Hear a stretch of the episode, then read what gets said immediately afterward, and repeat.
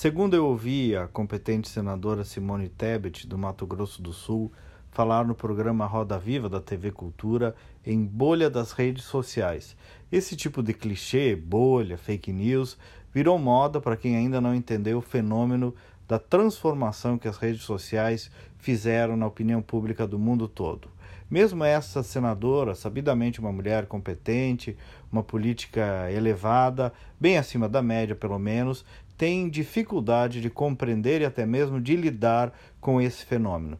E aí a alternativa é tratar a exceção como regra. Radicalismo, claro que tem radicalismo, mas tem algo bem maior, bem mais profundo do que isso.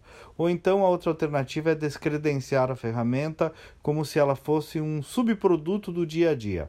Tchê, Basta ver o que aconteceu ontem, ficamos só com o exemplo de ontem para provar o quanto esse conceito é insuficiente.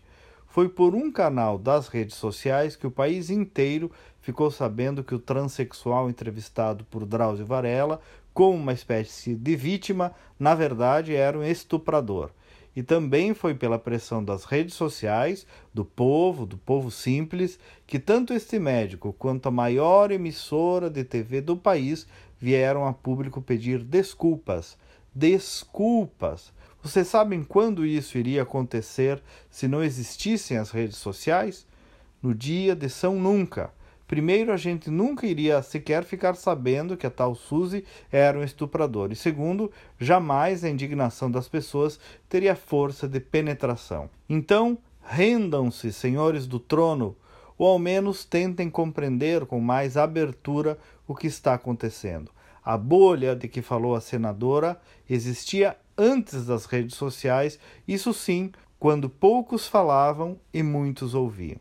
Por sinal, esses que reclamam são justamente os que antes falavam sozinhos. Agora, eis que o povo também tem voz. E é tão difícil de ouvir.